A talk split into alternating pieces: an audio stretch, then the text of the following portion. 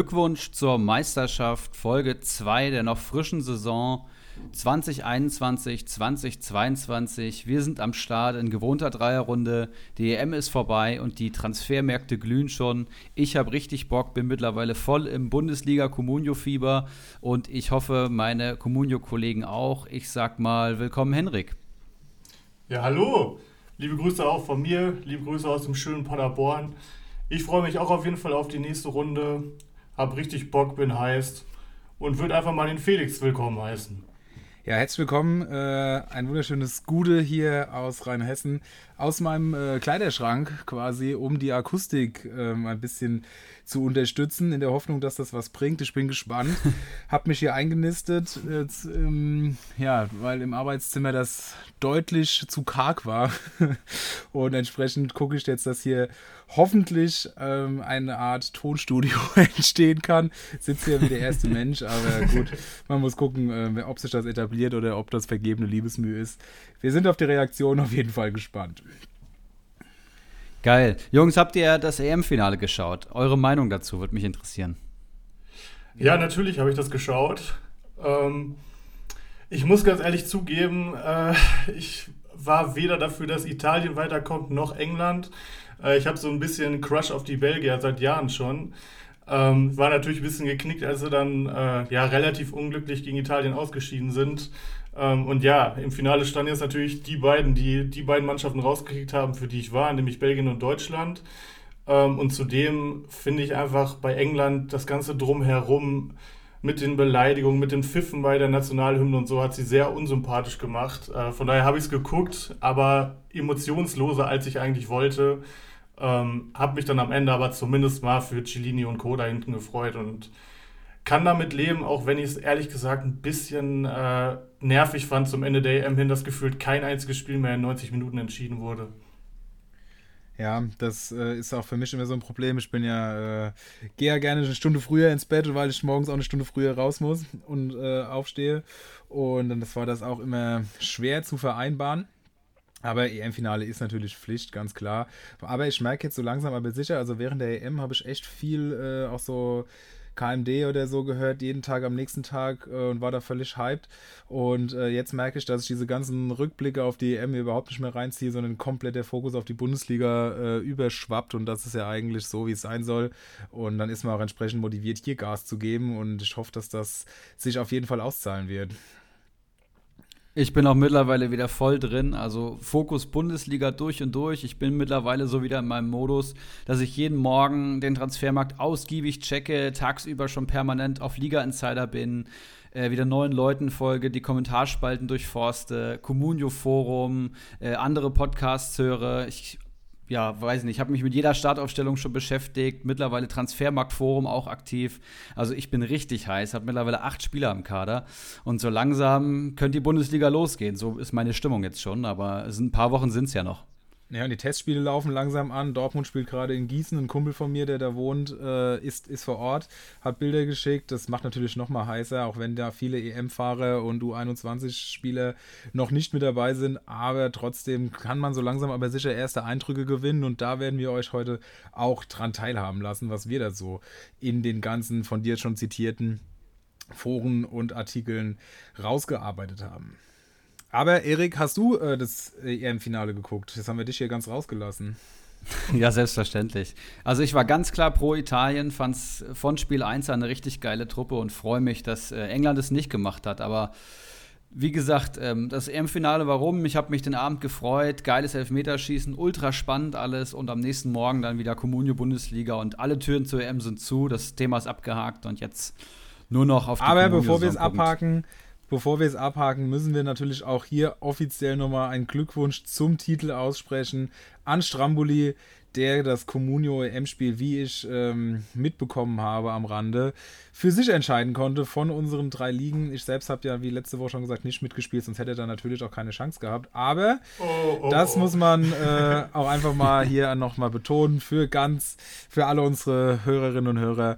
Stramboli, herzlichen Glückwunsch zu diesem Erfolg und wir hoffen natürlich als Podcast-Gruppe hier, dass du auch in der Liga daran anknüpfen wirst. Ja, danke schön. War tatsächlich ein äh, Startzielsieg. besser jetzt echt nicht laufen können. Äh, ich hatte viele Spieler schon in der Vorrunde, die dann auf einmal völlig weit gekommen sind, wie so ein tschechischer Innenverteidiger. Ich meine, Celuschka heißt er. Ähm, ja, auf jeden Fall schön mal was zu gewinnen, gerade nachdem ich ja den Aufstieg echt knapp verpasst habe letztes Jahr. Und äh, die Motivation ist auf jeden Fall nicht kleiner geworden seitdem. Äh, und ich merke selber aber auch, seitdem wir schon wieder angefangen haben zu transferieren, dass ich die EM dann doch schon ganz schön nach links geschoben habe. Ähm, ja, von daher, EM ist vorbei, Bundesliga kommt, auf geht's. Geil, ich habe mega Bock. Und heute in der Folge haben wir ja wieder einiges vorbereitet. Ähm, Felix hat schon gesagt, wir haben heiße Eisen. Wir haben, waren alle schon ordentlich aktiv im News herausfinden, im heiße Eisen finden. Es gibt natürlich jede Woche davon was auf die Ohren.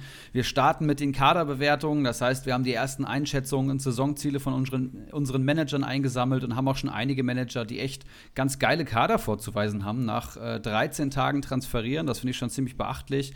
Und machen natürlich wieder eine Transferschau ausgiebig aus aus unseren Ligen. Da habe ich auch schon einig, einige geile Sprachnachrichten gehört. Also ich bin extrem heiß und ähm, würde euch fragen wollen, womit wollen wir heute starten? Ich würde sagen, wir fangen an mit der Transfershow. Ja, das können wir sehr gerne machen.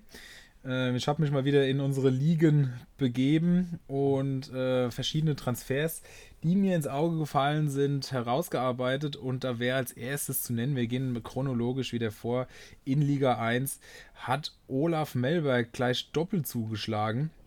Er hat nämlich Hernandez und Witzel gekauft und ähm, ja, Hernandez für 5 Millionen bei einem Marktwert von 4,6 und Witzel für 6,4 Millionen bei einem Marktwert von 6,15. Wir sehen, in Liga 1 ist es nach wie vor möglich, auch Spieler relativ nah zum Marktwert zu erhalten.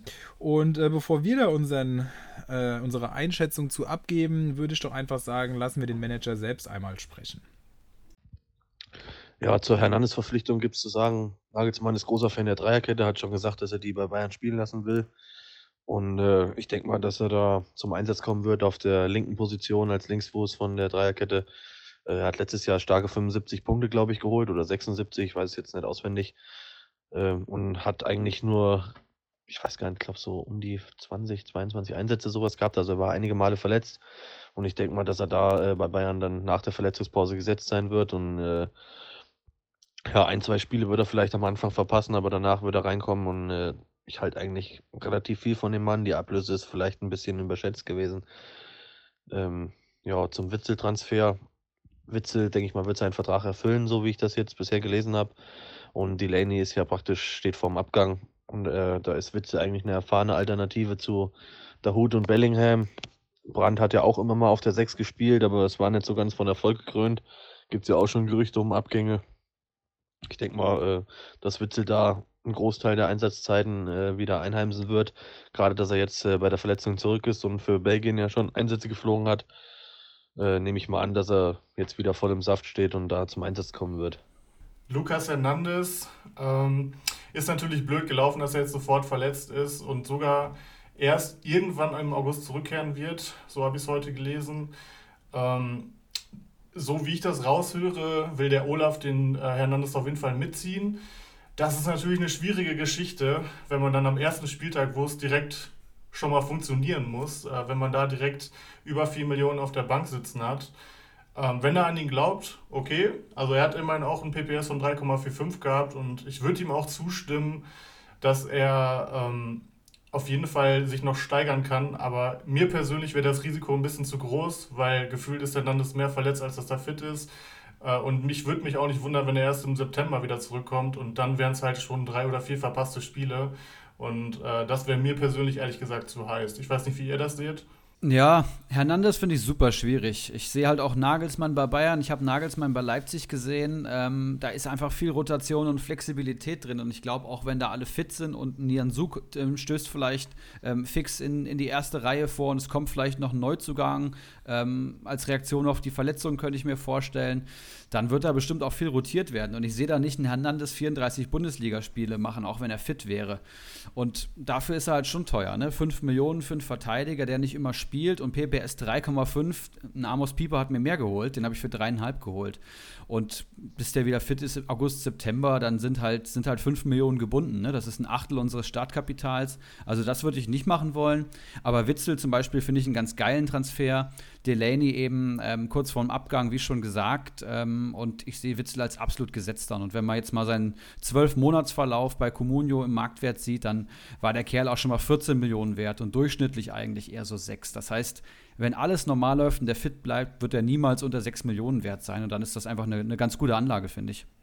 Also ich glaube, da muss ich überhaupt nichts mehr zu sagen. Das sind genau die Punkte, die ich mir auch aufgeschrieben hatte. Hernandez finde ich auch zum jetzigen Zeitpunkt ähm, ja zu langfristig geplant. Aber Witzel finde ich mega. Und äh, auch was du gesagt hast, er war von genau einem Jahr 14 Millionen wert. Und ähm, da sollte man auf jeden Fall Geld mitmachen können. Allerdings ist er nach seiner Verletzung auch schon mal höher gewesen, war schon bei ungefähr 8.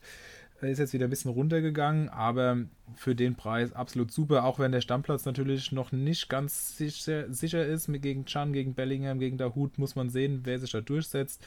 Aber man hat schon bei Belgien gesehen, er kam zurück und hat direkt wieder gespielt. Da hat man gemerkt, der ist einfach super wichtig für die Mannschaften, in denen er agiert und entsprechend finde ich das auch einen sehr, sehr guten Transfer. Einen weiteren Transfer in Liga 1 ist, und wir bleiben beim BVB, Meunier, bei belgischen BVB-Spielern sogar, der für 4,3 Millionen bei einem Marktwert von 3,7 zu Geronimo Jim gewechselt ist. Und auch hier haben wir eine Stimme des Managers einfangen können. Einen schönen guten Abend in die Runde. Ibra, Bambo, Strammi, Geronimo Jim am Apparat. Ich habe gerade gehört, ihr unterhaltet euch über meinen starken Transfer von Thomas Meunier. Also ich kann nur sagen, für mich gab es daran keinen Zweifel, diesen Mann verpflichten zu wollen. Einen potenziellen Stammspieler vom zweitbesten Verein Deutschlands. Was will man mehr? Der Mann hat letztes Jahr schon kurz unter meinen Fittichen gekickt. Da hat er gefühlt die Hälfte seiner Punkte geholt, inklusive Tor. Also ich glaube, ich weiß, wie man mit dem Mann umgeht. Und für knapp 700k über Marktwert war es mir auch nicht zu teuer. Ich meine, ich saß gestern Abend schon eine Zeit zu Hause, habe nochmal das Angebot erhöht, wieder runtergenommen, dann doch wieder hochgegangen. Aber was soll ich sagen? Ich bin sehr zufrieden mit diesem Transfer. Was ihr dazu sagt, höre ich mir gerne an. Aber es kann fast keine andere Meinung geben. Dazu kam auch noch ein äh, gutes Gespräch mit seinem Berater, der mir versichert hat, dass jetzt nach der EM der Knoten geplatzt ist und er letztes Jahr nur den Fehler gemacht hat, am Anfang in der Trainingsgruppe mit einem Marius Wolf, einem Nico Schulz und wie sie da alle heißen, gewesen zu sein. Und da hat er sich ein bisschen an deren Niveau angepasst. Das wird dieses Jahr nicht mehr vorkommen. Und dann sehe ich da keinen Grund, warum er die Saison nicht kontinuierlich die rechte Seite beackern sollte. Gut, dann will ich euch auch nicht weiter aufhalten. Ich habe sowieso gleich noch ein Gespräch mit Burak Yildirim, der Chefarzt von Bayer Leverkusen. Muss nämlich wissen, was mein guter alter Tapsoba wieder gemacht hat und ob ich ihn halten sollte. Dann wünsche ich euch noch viel Spaß und ich hoffe, man sieht sich auf der Feier. Ja, ähm, Meunier, also ich bin, ich habe ein bisschen geteilte Meinung zu ihm. Äh, ich habe ja eben schon mal angedeutet, dass ich äh, Belgien schon seit Jahren eigentlich ganz interessant finde, die Nationalmannschaft. Und äh, da hat mir Meunier eigentlich immer gut gefallen, hat auch 2018 eine bockstarke WM gespielt. Und äh, als ich dann letzten Sommer oder vorletzten, ich weiß gerade gar nicht mehr, wie lange er da ist, äh, gehört habe, dass er auch noch zum BVB kommt, wo schon Witzel da ist, als auch Torgen sah, da habe ich mich natürlich erst geärgert. Ähm, muss dann aber sagen, dass ich dann im Verlauf der letzten Saison echt, ich sag mal, enttäuscht wurde. Kann man natürlich jetzt schwer sagen als Schalker, aber wenn man es jetzt einfach auf die Leistung bezieht, enttäuscht wurde, ähm, weil er sehr stoisch wirkte, ähm, defensiv Unkonzentriertheiten hatte, nach vorne ging viel weniger als bei Belgien. Ähm, dementsprechend habe ich auch nicht viel von ihm erwartet, als jetzt die EM kam. Ähm, fand ihn dann aber doch eigentlich wieder äh, recht ansprechend. Bei Belgien hat, glaube ich, auch mindestens eine Torbeteiligung gehabt. Ähm, von daher gibt es für mich irgendwie so ein Belgien-Meunier, es gibt aber auch einen äh, BVB-Meunier. Und ich weiß nicht genau, welchen wir jetzt in dieser Saison sehen werden. Aber er ist nun mal BVB-Spieler. Ähm, er hat ihn mit 4,3 Millionen sogar overpaid, weil er äh, bei 3,7 oder was steht. Ähm, von daher sehe ich auf jeden Fall noch Potenzial nach oben und sehe schon den Punkt, dass man noch an ihn glauben kann. Ja, ich würde ergänzend auch sagen, dass natürlich Morey verletzt ist und somit wenig Konkurrenz für ihn da ist derzeit. Und er halt auch einfach vom BVB als ja, spielstarke Mannschaft profitiert und da halt auch immer wieder seine Ballaktionen und Kontakte hat. Entsprechend punktet er eben auch relativ gut ähm, gemessen an dem, was er tatsächlich auf dem Platz zeigt, weil das ist häufig wirklich, genau wie du schon gesagt hast, relativ mau. Und entsprechend habe ich da zu ihm als Fan auch ein relativ negatives Verhältnis, aber als äh, Communio-Manager ist es eigentlich echt okay und für den Preis super, kann man auf jeden Fall spekulieren, finde ich ähm, einen gelungenen Transfer. Finde auch, dass man das bei einem Marktwert von 3,7 auch für 4,3 machen kann. Alles okay. Und ähm, ja, hat ja für Belgien wieder gezeigt, dass er eigentlich das Fußballspielen nicht verlernt hat und man muss jetzt einfach sehen. Und ich denke auch, dass er davon profitieren wird, wenn Dortmund wieder Viererkette spielen sollte, was man natürlich jetzt erstmal abwarten muss.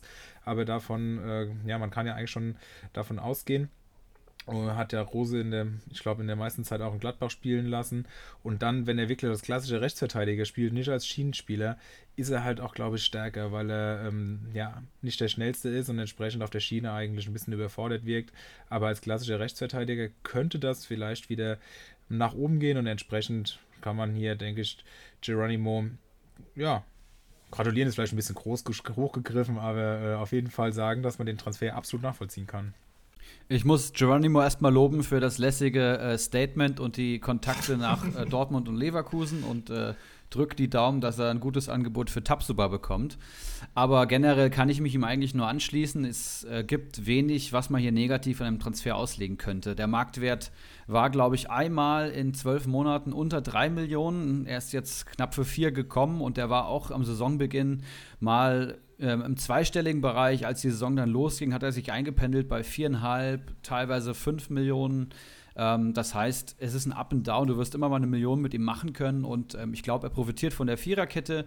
Ähm, ich bin kein persönlich kein Meunier-Fan, aber ich sehe ähm, das Potenzial und ja, er ist gesetzt. Morey ist verletzt, also wenn Dortmund sich steigert ähm, nach der letzten Saison, dann wird auch ähm, Meunier davon profitieren und dann wird der PPS auch über drei liegen und dann für vier Millionen bei Dortmund ist das sicherlich vollkommen in Ordnung man muss auch ganz klar sagen, wenn man so selbstbewusst hier auftritt, wie Geronimo es in seinem Statement getan hat, dann wird mir auch als Liga 1 Manager Angst und Bange werden. Der, der, Mann, der hat Ziele.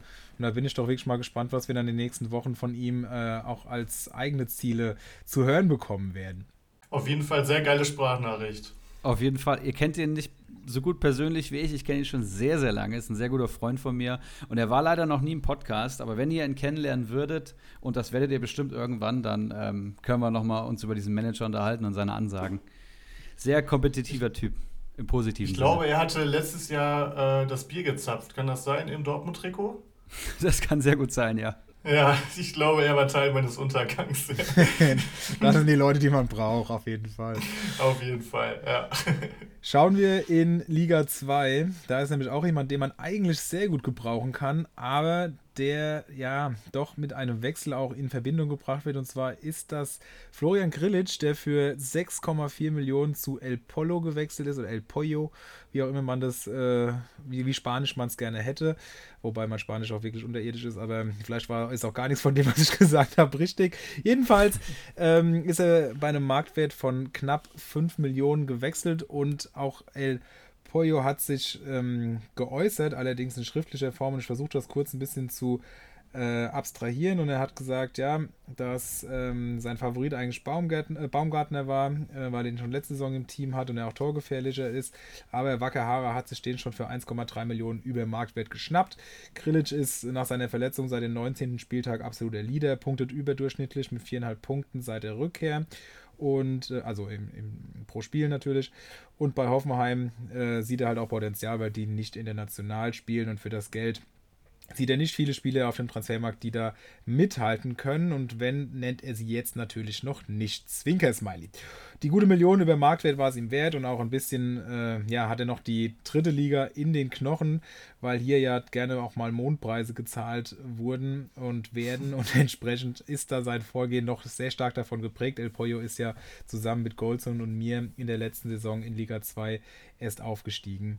Und äh, ja, der, die Wechselangst hat er nicht und entsprechend ist er da zuversichtlich, hier einen guten Mann äh, geholt zu haben, den er auch auf jeden Fall über die komplette Saison halten würde und entsprechend das Overpay damit auch rechtfertigt, was ich natürlich genauso sehe. Aber ähm, der Wechsel macht mir doch Angst. Wir hatten es ja auch, wir drei hatten es ja auch für uns besprochen, als ich euch geschrieben habe, dass er drauf ist und wie ihr das einschätzt. Und ähm, Stramboli hatte mich dann entsprechend überzeugt, dass es doch unwahrscheinlich ist, dass sowohl Krilic als auch, ich glaube, Kramaric läuft ja nicht auch nächstes Jahr dann der Vertrag aus, oder wie ist das? Das kannst du uns ja gleich nochmal ins Boot holen, Stramboli, ähm, dass, die, dass die beide ähm, ja, ohne Ablöse gehen äh, gelassen würden und entsprechend habe ich mich da ein bisschen dann doch zurückschrecken lassen und bin jetzt einfach mal gespannt, wie da die Lage sich entwickelt. Wenn er bleibt, ist das, denke ich, ein super Transfer. Und auch in Liga 3 ist er ja für 6,2 zu Jonas gewechselt und entsprechend sieht man, dass auch andere Manager daran glauben, dass Grilic der Bundesliga erhalten bleibt. Wie seht ihr diesen Transfer? Ähm, ich muss ganz ehrlich sagen, äh, ich sehe es ein bisschen kritischer. Ähm, also ich habe auch nochmal geschaut, bei transfermarkt.de wird das Gerücht mit Neapel auf über 50% schon geschätzt. Äh, das ist eigentlich schon ein sehr schlechtes Zeichen. Zudem glaube ich, ähm, dass er noch etwas weiter fallen wird, äh, solange wir die Gerüchte zumindest mal nicht, äh, nicht ähm, abhalten. Und äh, ich muss ganz ehrlich sagen, Grillic ist ein geiler Communio-Spieler, ja. Ich finde, Grillic ist auch generell ein geiler Spieler, also ich schaue dem sehr gerne zu. Ein sehr eleganter Fußballer, finde ich. Ähm, aber er wäre es mir momentan nicht wert, dass ich ihn overpaye, weil die Chance, dass einfach Verlust mit ihm gemacht wird, doch sehr groß ist. Und ähm, so ein guter Spieler er auch ist, er hat die letzten beiden Jahre jeweils keine 100 Punkte geholt. Und ähm, ja, also ich mag ihn sehr gerne, aber ich würde ihn nicht overpayen, weil, mir, weil er es mir nicht wert wäre, das Risiko einzugehen, eventuell über eine Million mit ihm vor der Saison noch Minus zu machen. Spannend. Ich bin irgendwo so äh, dazwischen. Ich finde Grillic einen richtig geilen Kicker und auch wenn er jetzt zwei Saisons keine 100 geholt hat, hat er halt 98 und 95 geholt und davor die 100 und letzte Saison glaube ich auch eine gelb-rote Karte. Das heißt, wenn du die noch draufrechnest, dann hätte er sogar die 100 geknackt. Wenn er bleibt und fit ist und Hoffenheim eine bessere Saison spielt, ist er für mich sogar ein 130 Punkte Spieler circa und dann ist das locker wert, aber die Italien-Gerüchte reißen ja nicht ab und die Frage ist halt, ähm, kann sich Hoffenheim leisten, äh, hier keine Ablöse zu generieren und ich glaube sogar, dass Hoffenheim das könnte, aber ich glaube nicht dass es realistisch ist. Also mir wäre es viel zu heiß. Ich hätte nicht auf ihn geboten, aber finde ihn schon einen geilen Spieler. Eigentlich hätten wir hier auch nochmal Ulrich Hart zu Wort kommen lassen müssen. Er ist ja riesen Krilic-Fan. Und dann hätten wir nochmal eine, ja, recht auch. Äh, eine verhältnismäßige Einordnung erhalten, ob es sich denn jetzt lohnt, den Mann zu holen, trotz aller Gerüchte oder nicht. Aber ich denke, die Wahrheit liegt auf jeden Fall dazwischen. Und ich kann die Gründe komplett nachvollziehen. Aber ähm, die Wechselgerüchte würden mich dann doch auch zu sehr abschrecken. Was haben wir noch auf der Karte? Ähm, noch zwei Transfers aus Liga 3. Da haben wir einmal den, ja, den Pechvogel der Woche, kann man sagen. Zwietracht Maximus in altbewährter Manier hat er einen Spieler brutalst overpaid, nämlich einen Guncam, den er sich für 2,5 Millionen geholt hat am Tag des Wechsel, ja, als das Wechselgerücht aufkam oder es schon relativ fix war. Und da hat er sein Angebot nochmal erhöht und dann ja, kam es zu folgender äh, Einschätzung von ihm? Meine Gefühlslage zu dem guten Jessic Nankamp. Ja, Achterbahnfahrt. Mein Player to Watch äh, im letzten Jahr hatte ihn zu Saisonbeginn, habe guten Gewinn mit ihm gemacht, habe ihm den Durchbruch in dieser Saison zugetraut. An dem Tag, wo er bei uns auf dem Transfermarkt kam, ähm, kam dann plötzlich die Meldung mit Fürth woraufhin ich mein Angebot äh, mehr als verdoppelt habe, habe ihn dann für 2,5 Millionen äh, geholt, zu dem Zeitpunkt fünffacher Marktwert, habe ihn bekommen, ähm, habe mich drüber gefreut und den nächsten Tag äh, kommt dann äh, direkt äh, die Meldung, ähm, dass er sich verletzt hat. Jetzt die Bestätigung, Kreuzbandanriss. Fühle ich mich natürlich ganz toll mit. Ähm, ja, werde ihn jetzt wohl dann heute verkaufen. Und hoffe, dass 900.000 Marktwertverlust mich nicht ganz so weit zurückwerfen. So viel zu meiner Gefühlslage. Ich freue mich riesig. Ja, der Sarkasmus spricht, glaube ich, Bände. Das ist eine richtig bittere Nummer, zumal ein Guncam auch, glaube ich, bei Fürth Potenzial gehabt hätte, Punkte zu holen, ähm, Tore zu schießen und äh, Marktwertsteigerung zu generieren. Und das ist natürlich ein herber Dämpfer in der Saisonvorbereitung. Tut mir richtig leid für Zwietracht. Ja, was sagt ihr dazu? Ich weiß ja nicht, ob ich so einen Spieler so stark overpaid hätte, weil man muss ja immer auch gucken, wie viel Value man dann noch hat, je nachdem, wie hoch man geht. Aber es ist halt auch einer seiner Lieblingsspieler. In, also von den, von den Kleinen natürlich. Und entsprechend kann ich es auch nachvollziehen. Es hätte sich wahrscheinlich auch gelohnt, wenn er einfach seinen normalen Weg gegangen wäre. Ja, das ist halt wirklich bitte. Er hatte mir auch geschrieben, als er ähm, das Angebot abgegeben hatte, dass es ihn jetzt mega ärgert, dass das Gerücht noch aufkam, weil er den halt einfach gern für kleines Geld mitgenommen hätte. Und äh, ohne das Gerücht wäre das mit Sicherheit auch möglich gewesen. Das heißt, es kam genau einen Tag zu früh für ihn. Ja, und dann hat's halt, ist es seinen Weg gegangen und jetzt nimmt er die 900.000 Verlust in Kauf. Was soll er machen? Das ist halt wirklich extrem undankbar und er kann froh sein, dass nicht wie bei anderen Managern bei uns in der Facebook-Gruppe die Verkaufsregel bei sieben Tage liegt, die man die Spieler erst im Kader behalten muss, weil das wäre dann wahrscheinlich richtig übel geworden. Wobei er bislang sogar noch ein bisschen gestiegen ist. Ne? Aber ich glaube einfach, die Leute haben noch die Diagnose abgewartet.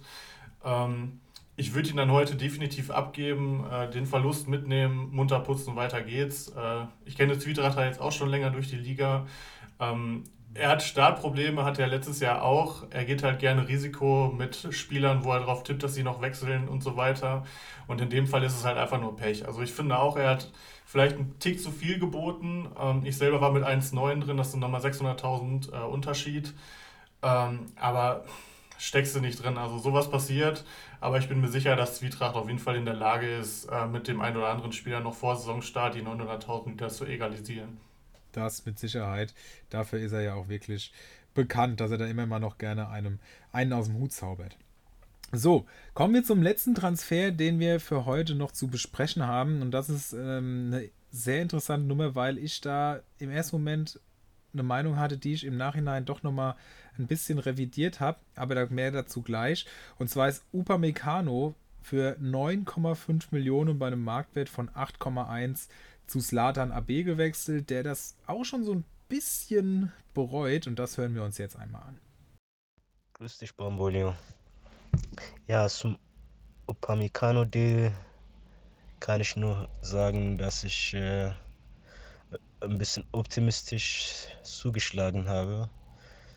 Äh, 9,5 Millionen war ein bisschen zu viel für einen Verteidiger, aber dass er jetzt neu äh, bei FC Bayern verpflichtet wurde und äh, dass er als sehr wahrscheinlich von dem äh, neuen Trainer in der Vorbereitung äh, voll eingesetzt wird, habe ich halt äh, gepokert.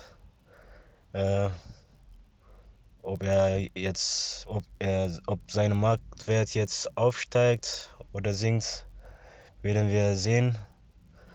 Aber ich will gerne mal hören von euren Beurteilungen, weil ihr Experten seid. Ja. Ja, Slatan deutet es schon an. Er hat im Nachhinein doch Zweifel an seinem Transfer, weil einfach 9,5 Millionen für einen Abwehrspieler viel Geld ist. Und das sehe ich eigentlich ganz genauso. Und das ist das, was ich gerade eben schon meinte. Abwehrspieler gibt es zuhauf und es gibt auch viele richtig gute für viel, viel weniger Geld. Ähm, Stramboli, du bist ja auch einer der großen Verfechter von einer stabilen Viererkette, die man auf jeden Fall spielen sollte, weil man da immer sichere Punkte generiert jede Woche. Und gerade bei einem, bei einem Marktwert von 8,1 ist das natürlich schon krass, da so zu overpayen. Aber jetzt äh, würde es einfach noch mal ein bisschen kontroverser machen. Ich bin ja momentan im Referendariat und da haben wir auch viel damit zu tun, uns selbstständig zu reflektieren. Und das habe ich jetzt auch noch mal gemacht. Und ähm, bin dann zu dem Schluss gekommen, dass ähm, Mats Hummels zum Beispiel 181 Punkte letzte Saison geholt hat und auch sehr meistens maximal so um die 10 Millionen wert war. Und jetzt ist halt die Frage, ob Upamecano sich bei Bayern in eine ähnliche Liga hochspielen kann. Und dann ist so ein Preis ja eigentlich immer noch verhältnismäßig günstig, wenn man es mal mit einigen Stürmern oder offensiveren Leuten mit großen Namen, zum Beispiel Sané, Coman etc. vergleicht. Und entsprechend könnte das vielleicht, natürlich ist es zum jetzigen Zeitpunkt ein Haufen Geld, der dann weg ist, aber an und für sich, wenn man es mal ein bisschen weiterspinnt, gar nicht so schlecht sein und so zweifelhaft, wie Slatan das selbst sieht. Was ich übrigens noch sagen möchte, äh, Slatan hat dann geschrieben, er entschuldigt sich für sein, äh, für sein Deutsch, weil das ist, äh, er stammt aus Äthiopien und ist jetzt seit ein paar Jahren hier bei uns. Und ähm, ich finde es mega cool, dass er da durch Kommunio und so weiter, dass er da alles schon am Start ist. Und ich finde ein besseres Be Beispiel für eine gelungene Integration, äh, ja, kann es gar nicht geben. Und das hat mir dann noch, äh, ja, noch mehr Freude bereitet, als da, über den Transfer an sich zu sprechen. Aber ich weiche ab und gebe einfach nochmal zurück an euch. Wie seht ihr das? Ja, schönes Statement. Ähm, Upamecano, ja, ich, ich bin gerade hin und her gerissen. Auf der einen Seite, der ist als 8 Millionen wert, der wird auf keinen Fall irgendwie weiter sinken. Das ist der Innenverteidiger, den ich bei Bayern am gesetzesten sehe. Der hat die letzte Saison schon unter Nagelsmann gespielt, hat seine beste Comunio-Saison gespielt mit 115 Punkten. Also schlechter wird es auf keinen Fall. Das heißt, du hast garantierte, ich würde mal sagen, auch wieder 130 Punkte locker drin mit Potenzial nach oben, wenn er vielleicht noch ein bisschen das Tor trifft. Und äh, bei Bayern wird er vielleicht auch äh, ähnlich auf die Null halten wie bei Leipzig.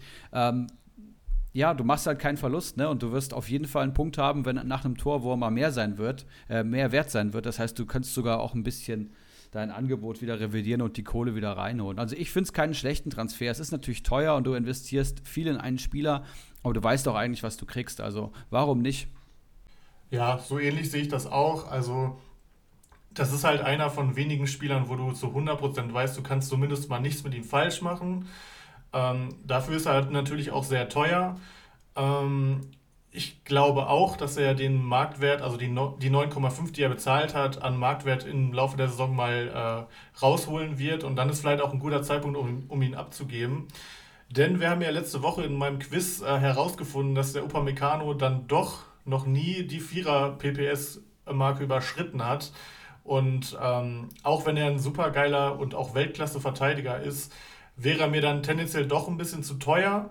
Aber ähm, solange jetzt kein äh, brauchbarer Ersatz gekauft wird im Namen von Slatan, äh, sehe ich jetzt auch keine Not, ihn jetzt zwingend äh, noch vor der Saison wieder abzugeben.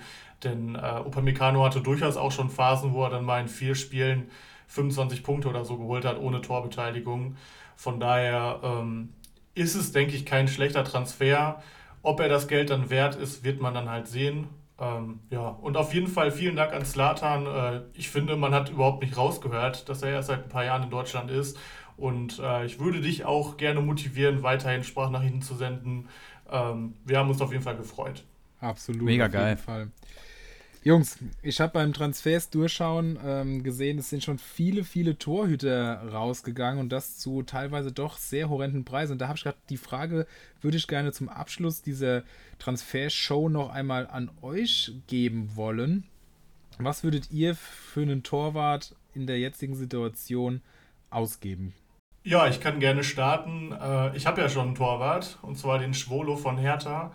Ähm, ich hatte mir selber als Maximum 3,5 ausgesucht, ähm, weil ich sah auch, dass in unserer Liga viele Torhüter für 4,5, 4,1, 4,3 weggegangen sind. Und das war mir alles ein bisschen zu teuer und ich dachte mir, jetzt sind wir in der 18er Liga, äh, da kannst du dir auch ein Limit setzen. Ähm, mit 3,5 war ich fein und äh, ja, freue mich, dass ich jetzt äh, Besitzer von Schwolo bin.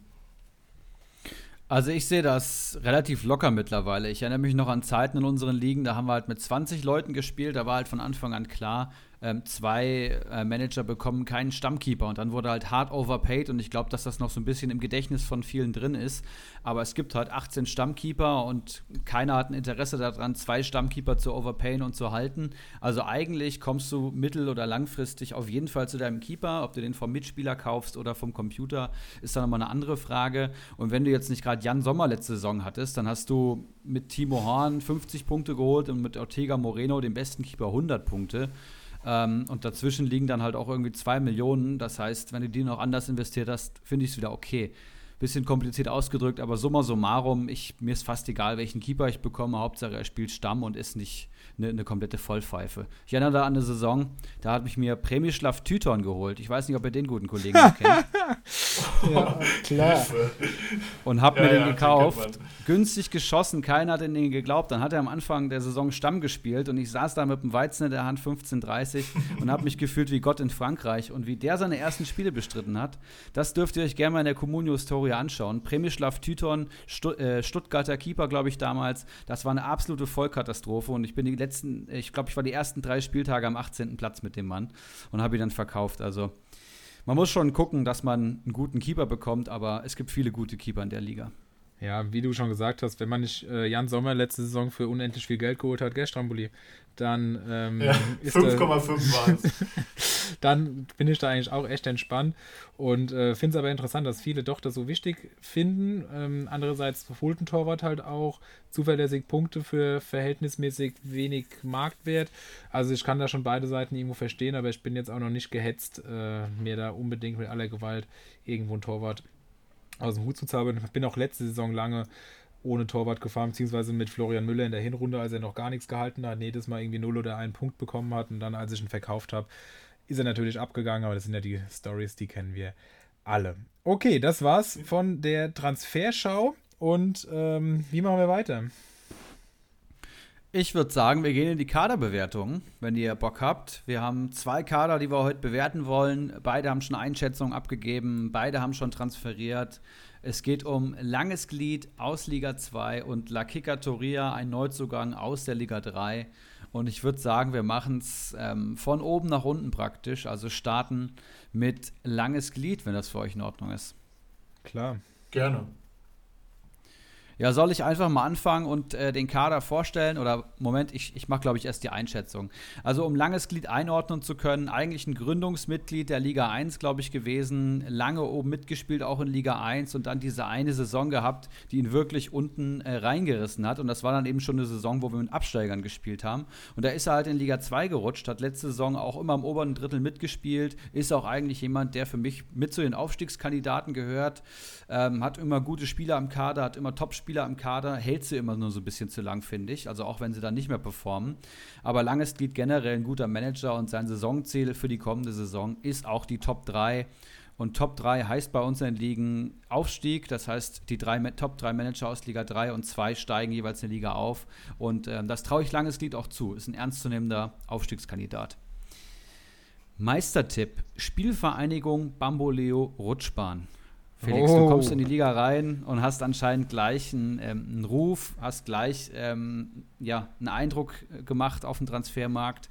Auf jeden Fall die erste Meisternennung für dich und Kostümtipp ist Dickelkarl. Eine wunderschöne Spitze an auch einen sehr guten Freund von mir. Freut mich. Ähm, ich habe ihn auch schon als Meistertipp gelesen, also ich glaube, da ist mal wieder alles möglich. Da werden auch wieder wilde Transfers möglich sein. Und Comunio Player to Watch, den hat er selber im Kader, ist Branimir Rigota. Was sagt ihr dazu? Rigotta ist äh, spannend. Hat ja bei Gladbach, glaube ich, mal gespielt auch und dann eins, zwei, drei gute Spiele gehabt, aber mehr halt auch nicht. Bin ich sehr gespannt. Hat er in der zweiten Liga enorm abgerissen. Sehr gespannt und vielen Dank natürlich für die Blumen. Äh, ich hoffe, ich werde an diesem Druck nicht zerbrechen. Ja, und dann gehen wir auch schon in den Kader rein. Er hat noch keinen Keeper, das kann ich euch sagen, aber wir fangen in der Abwehr an. Und hier lese ich fünf Spieler. Wir haben Raphael Zichos vom 1. FCK, wir haben Noah Katterbach vom 1. FCK, wir haben Frimpong von Leverkusen, Van der Horn von Bielefeld und Gumni vom FCA. Generell, glaube ich, eine solide Abwehr. Zichos im Frimpong dürften am Saisonstart gesetzt sein und Katterbach hat, glaube ich, sehr gute Chancen, sich unter Baumgart auch durchzusetzen. Muss man eben abwarten. Und Gumni und Van der Horn sind, glaube ich, beide außen vor. Im Mittelfeld geht es weiter mit Chor, Prömel, Rafael Guerrero, Prietl, So und Förster. Das finde ich schon richtig ordentlich. So könnte ich mir vorstellen, dass er unter dem neuen Trainer nochmal einen Schub bekommt, weil er noch besser in das Spiel passt als unter Hütter, finde ich, und absolut konstant ist im Frankfurter Mittelfeld. Prietl, ja, grundsolide, 1,5 Millionen, 56 Punkte geholt. So Spieler brauchst du halt im Kader. Und Rafael Guerrero muss ich, glaube ich, auch nichts zu sagen. Wieder 161 Punkte geholt, davor 162. Würde mich nicht wundern, wenn er wieder so viel holt. Grisha Prömel hat, glaube ich, auch gute Chancen auf den Stammplatz. Da gab es ja einige Abgänge im Berliner Mittelfeld. Muss man aber auch schauen, was die Dreifachbelastung macht. Und Dominik Kor dürfte bei Mainz ebenfalls gesetzt sein. Also auch hier gute Stammspieler am Start und dann Doppelspitze Fabian Klos und Branimir Gota, die auch beide gesetzt sein dürften. Ähm, Fabian Klos schießt dazu die Elfmeter und hat letzte Saison in der Aufstiegssaison bei einem Aufsteiger, den man eigentlich für einen Absteiger gehalten hat, 109 Kommunio-Punkte geholt. Das ist sehr, sehr ordentlich und ich glaube auch, dass er trotz seinem neuen Konkurrenten ähm, Gianni Serra in der Mittel, äh, auf der Mittelstürmerposition erstmal gesetzt sein wird und spielen wird. Und Rigota ist absolut gesetzt. War übrigens nicht nur bei Gladbach, sondern auch lange bei Frankfurt. Ah ja, Aber, stimmt, ähm, stimmt, stimmt, ja.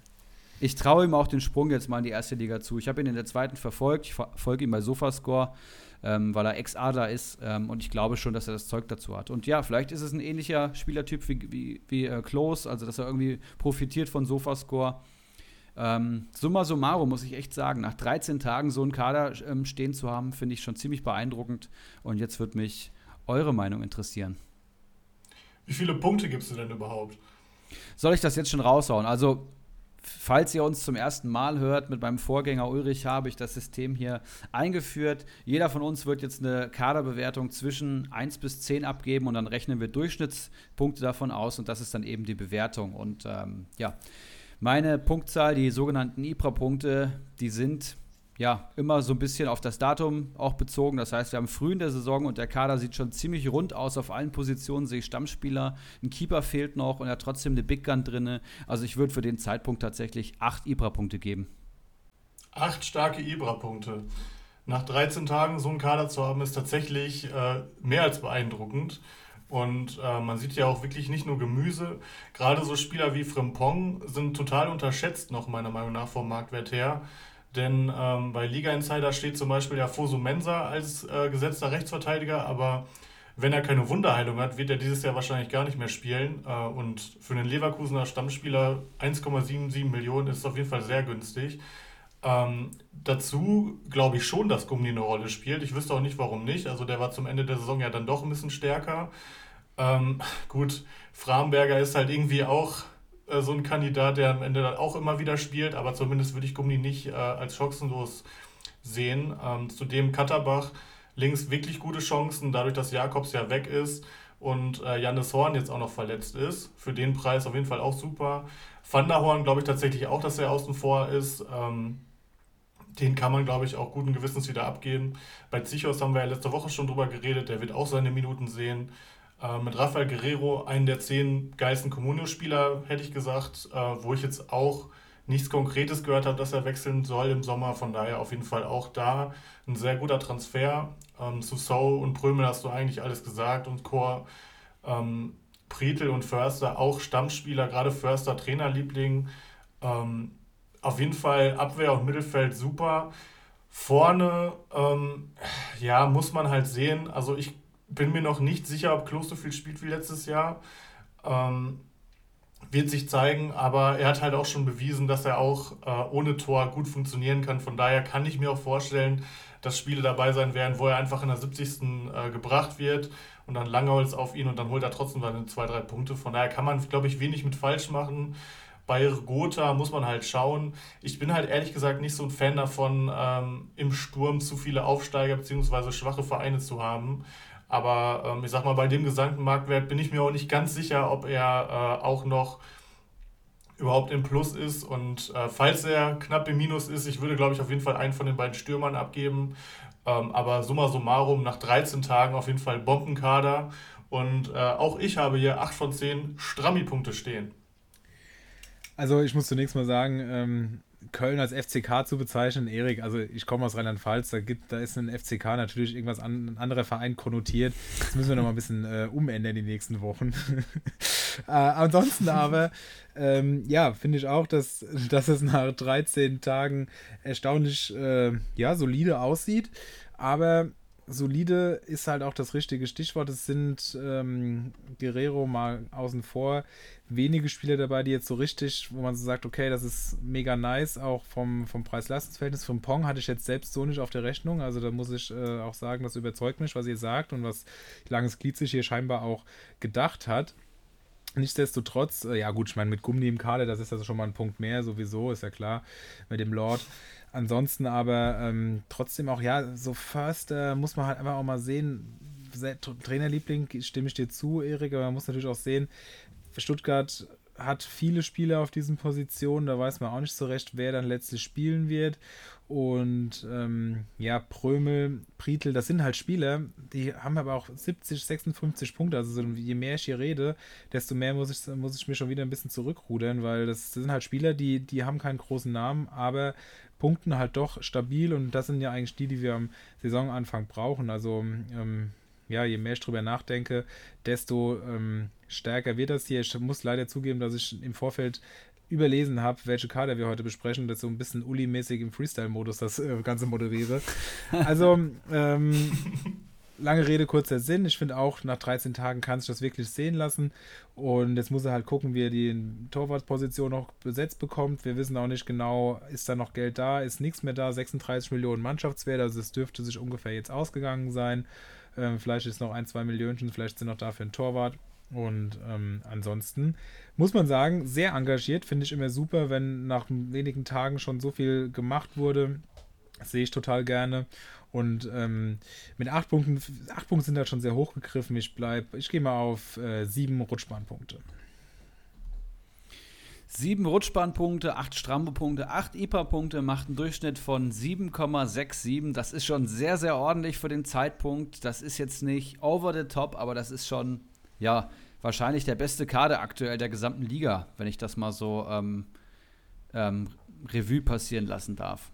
Und Frimpong zum Beispiel hatte ich auch gar nicht am Schirm, finde ich richtig geil. Äh, Leverkusener Stammrechtsverteidiger bei einem offensiv denkenden neuen Trainer, ähm, 1,8 Millionen wert, den muss ich, glaube ich, auch overpayen. Ja, das ist da, also da habe ich auf jeden Fall heute auch schon wieder was gelernt. Sehr cool, freue ich ja. mich. La Kikatoria, meine Freunde. Jemand, der mit einer sensationellen Liga-Bewerbung und äh, harten Photoshop-Skills in der WhatsApp-Gruppe von Liga 3 aufmerksam, auf sich aufmerksam macht. Der hat auch schon ordentlich zugeschlagen. Ich glaube nicht so wie langes Glied. Und da das hier die Hausliga von Stramboli ist, würde ich sagen, du bringst uns diesen Manager und äh, diesen Kader vielleicht einmal näher. Ja, sehr gerne. Ähm, der gute Mann hat auf jeden Fall von Tag 1 äh, zugeschlagen hat sich äh, viele Spieler geholt, wo sicherlich auch viele andere drauf geboten haben, wie einen Wirtz oder einen Baumgartner. Ähm, hat teilweise Spieler overpaid, also ähm, gerade der Flecken im Tor. Ähm, also ich lese am besten mal die Spieler so vor, nicht, dass die äh, Zuschauer jetzt äh, völlig durcheinander kommen. Also im Tor hat der gute Mann äh, Flecken ähm, mit Marktwert 2,5 glaube ich, für 4,5 geholt, also doch eher overpaid. Äh, in der Abwehr sehe ich hier Leitsch und Hinteregger. Im Mittelfeld Hannes Wolf, Wirz und Baumgartner. Und vorne drin Ganvula, Hartwig und Leveling. Ähm, drei Spieler ohne Bild, da weiß man dann auch schon Bescheid. Ähm, ja, wo ich, wo, wo ich eben darauf hinaus wollte, ähm, manche Spieler hat er nah am Marktwert bekommen, wie zum Beispiel einen Wirz oder einen Hinteregger. Und bei manchen hat er gut draufgelegt. Ähm, bei einem Baumgartner kann ich es verstehen. Ähm, da haben wir ja letzte Woche schon drüber geredet. Ich glaube, der hat eine sehr starke Saison vor sich. Ähm, ansonsten äh, hat er den Leitsch von Bochum, glaube ich, roundabout 2,5 Millionen ähm, geholt. Der steht bei einem Marktwert bei 1,4. Ähm, ist, denke ich, in Ordnung, weil die Bochumer einfach momentan noch brutal günstig sind. Äh, der sollte als linker Innenverteidiger spielen, kann auch linker Verteidiger spielen, äh, falls Bochum keinen Soares-Ersatz mehr holt. Von daher äh, sicherlich auch ein guter Transfer. Marc Flecken hat auch schon gezeigt, dass er gut bei Comunio liefern kann. Ähm, mit Wirz hat er natürlich einen der äh, größten Hype-Spieler. Also wenn da an den ersten Spieltagen zwei, drei Scorerpunkte ähm, geschehen, dann äh, wird er mal ganz schnell auf über 10 Millionen steigen. Hannes Wolf bin ich kein Freund von. Ich finde ihn super arrogant. Ich mag ihn nicht. Ähm, bei Comunio hat er bisher auch gar nicht geliefert. Äh, letzte Woche hat er in der Sprachnachricht ja erklärt, warum er ihn geholt hat. Das war auch durchaus schlüssig, meiner Meinung nach. Und äh, es kann eigentlich nur besser werden. Ähm, eventuell sogar ein Stil. Äh, ich mag ihn nicht, würde ihn mir auch nicht holen. Äh, aber er als Gladbach-Fan ist da vielleicht auch besser drin. Ja, und vorne haben wir Ganvula. Ähm, auf jeden Fall, wenn überhaupt, ein Backup mit Hartwig einen 180.000er, also das ist auf jeden Fall äh, nur ein Platzhalter. Und mit Leveling ähm, einen Backup von Fürth, da hatte ich auch drauf geboten, aber ich meine, da ging es auch Richtung 1,3, 1,4 Millionen. Äh, das wäre mir zum Beispiel jetzt nicht wert. Äh, man sieht also zusammenfassend, er hat schon gute und teure Spieler geholt. Mit äh, Baumgartner, Wirtz und Hinteregger drei Spieler, die fünf oder mehr Millionen wert sind. Ähm, hat aber auch schon Platzhalter oder günstigere Spieler. Also er wird wohl eher die Taktik fahren, dass er auf zwei, drei Big Guns setzt und äh, am Ende das Team dann mit äh, Platzhaltern auffüllt. Ähm, die Spieler, die teurer sind, die er sich geholt hat, finde ich auf jeden Fall gut. Hinteregger ist natürlich sehr von Toren abhängig, aber während er vorletzte Saison ja richtig explodiert ist und letzte für seine Verhältnisse eher ein bisschen zu wenig getroffen hat, könnte ich mir vorstellen, dass er sich jetzt irgendwo in der Mitte einpendelt und dann auch einfach wieder mehr als seine 103 Punkte holt. Bei Wirtz kann es, glaube ich, eigentlich auch nur besser werden von der Punktanzahl. Und bei Baumgartner glaube ich tatsächlich auch an eine sehr starke Saison. Von daher, alleine durch die Spieler wäre ich auch bei diesem Kader bei sieben von zehn äh, Strammi-Punkten. Ähm, sehe aber durchaus auch noch an der einen oder anderen Stelle ähm, Bedarf, weil wenn es am Ende dann nur die drei, vier Spieler sind, die dann auch wirklich spielen, oder fünf äh, mit dem Flecken noch dabei, dann ist es natürlich ein bisschen wenig. Der gute Mann sollte aber zumindest auch noch ein paar Millionen auf dem Konto haben und von daher glaube ich, dass er da auch noch ein, zwei gute Transfers eintüten wird. Ja, man muss, ähm, also du hast schon das absolut richtig eingeschätzt, finde ich. Hannes Wolf, ich weiß nicht, ob ihr es äh, in der Insta-Story von äh, Tommy Schmidt gesehen habt. Er ist ja wirklich in der Form seines Lebens, also unfassbar, shredded as fuck, der Mann. Ich denke, er hat Großes vor. Mal gucken, ob er auch äh, nicht nur am Eisen glänzt, sondern auch am Ball. Das wird die große Frage sein. Und ansonsten, ja, Baumgartner finde ich auch ein absolutes Hype-Objekt dieses Jahr. Also der kann richtig durchstarten. Ich habe auch bisher nur Gutes von ihm gehört und gelesen und hat auch bei der EM, ähm, ja, korrigiert mich, wenn ich da gerade falsch liege, aber auch einige Einsätze gehabt. Also das, das wird besser und hat er, glaube ich, auch getroffen in einem Spiel. Also das, das wird. Und ähm, ja, wir wollen ja auch demnächst nochmal über Teams sprechen, die in der kommenden Saison für uns Manager von Bedeutsamkeit sein werden, weil eben die internationale Belastung nicht da ist und entsprechend da vielleicht Potenzial schlummert und Hoffenheim gehört da sicherlich im weiteren Kreis auch dazu. Ähm, trotzdem muss man natürlich immer gucken, wie tariert man es aus? Wie sehr geht man auf äh, eine Handvoll Spieler, die halt wirklich was drauf haben und füllt mit irgendwelchen ja, Dullis dann auf? Oder macht man es so, wie es Langes Glied gemacht hat, dass man eine schöne breite Masse hat und dann guckt, dass man sich so zwei, drei hochzieht, die halt wirklich durchstarten können? Da führen mit, mit Sicherheit viele Wege nach Rom. Trotzdem ist das halt noch relativ dünn und ein Wirtz muss, ist halt auch noch sehr jung, muss erstmal zeigen, dass er da kontinuierlich dran bleibt. Hinteregger hat, hast du schon absolut richtig gesagt, braucht seine Tore ich bin gespannt. Ähm, Leitch finde ich sehr, sehr spannend für das Geld. Ein Stammspieler. Vielleicht ist das der nächste Pieper, man weiß es nicht. Das ist natürlich eine interessante Option. Generell ähm, sehe ich hier aber ein bisschen schwächer als als langes Glied, einfach weil auch noch ein bisschen was mehr zu tun ist und gebe entsprechend 6,5 Rutschbahnpunkte für den jetzigen Zeitpunkt der Saison und äh, gratuliere auf jeden Fall Liga 3 zu diesem Neuzugang, der es jetzt schon in beide Podcast-Folgen geschafft hat. Sowas sehe ich sehr, sehr gerne. Absolut verdient in der Liga, auf jeden Fall. Ich glaube, er ist auch eine richtig coole Socke und er klingt auch wie jemand, mit dem man mal acht Stunden über Fußball reden kann und dabei ein bis 18 Bier konsumieren kann. Ich freue mich auf jeden Fall, Timo irgendwann mal kennenzulernen. Ich möchte auch erst seine Einschätzung einmal kurz vorlesen, bevor ich äh, zu meinem Fazit komme. Meistertipp. Als Neuling ist das schwer zu bewerten, aber aus den ersten Erkenntnissen, die ich gewonnen habe, würde ich Stramboli als heißen Kandidaten nennen. Oh, guter Mann. Also hier die zweite Menschen für einen Meistertipp. Jetzt wurdet ihr beide schon genannt. Kostümtipp eurer Liga. El Pistolero, um ein wenig Druck auf einen weiteren Neuling aufzubauen. Sehr schön. Finde ich auch in Ordnung. Giftpfeile verschießen, sehr gerne gesehen in unseren Ligen. Natürlich alles mit dem Augenzwinkern. Saisonziel. Wir sind ein ambitionierter Verein und wollen auf jeden Fall oben mitspielen. Im oberen Mittelfeld dabei zu sein, wäre eine tolle Sache. Es wäre vermessen, jetzt schon über den Aufstieg zu sprechen, aber wir würden uns natürlich nicht dagegen sträuben, wenn es doch schon im ersten Jahr klappen sollte. Dafür müsste aber einiges passieren und funktionieren. Das hat er so schön ausgedrückt, dass er sich praktisch alles offen lässt. Mindestanforderung ist das obere Mittelfeld. Das wird er, glaube ich, locker erreichen. Er wirkt super ambitioniert. Er hat, glaube ich, mega Ahnung und auch seine Lieblinge schon gepickt. Also, wenn das ansatzweise klappt, dann sehe ich ihn schon auf jeden Fall im oberen Drittel. Comunio Player to Watch um einen Spieler aus meinem Kader zu nennen, ich denke, dass Jamie Liveling von der Spielvereinigung Kräuter Fürth auf sich aufmerksam machen wird. Wow. Er ist ein technisch enorm starker Spieler, der sehr gerne in 1 gegen 1 Situationen geht und das mit einer hohen Geschwindigkeit. Und wenn ich das lese, dann muss ich sagen, warum habe ich den nicht auf meiner Scout-Liste? 400.000 wert, ähm, noch nie von dem Kerl gehört. Leveling muss man sich vielleicht mal merken über die Saison. Ähm, tolle Einschätzung, vielen Dank, Timo. Und ich kann mich meinen Vorrednern eigentlich anschließen. Ich finde es einen tollen Kader für den Zeitpunkt. Ich sehe eigentlich drei Big Guns und davon sind zwei unterbewertet und eine überbewertet. Also ich sehe Hinteregger, braucht seine Tore, aber schießt doch immer seine Tore. Und unter Glasner wissen wir, ähm, dass die Defensivstabilität enorm wichtig ist. Beide Co-Trainer von der Eintracht haben auf der Pressekonferenz schon gesagt, dass sie vor allem an der Defensive arbeiten wollen, dass die Offensive natürlich top war mit, mit Silva, aber dass sie vor allem schauen wollen, dass sie weniger Gegentore kassieren. Und Hinteregger ist gesetzt in der Viererkette. Er bleibt in Frankfurt, ich hatte, das hat er angekündigt. Das heißt, ein Hinti wird davon profitieren, wenn wir öfters mal zu Null spielen. Und dann sehe ich den auch jenseits der 100 Punkte tatsächlich, wenn er seine ähm, vier Saisontore mal wieder locker schießt.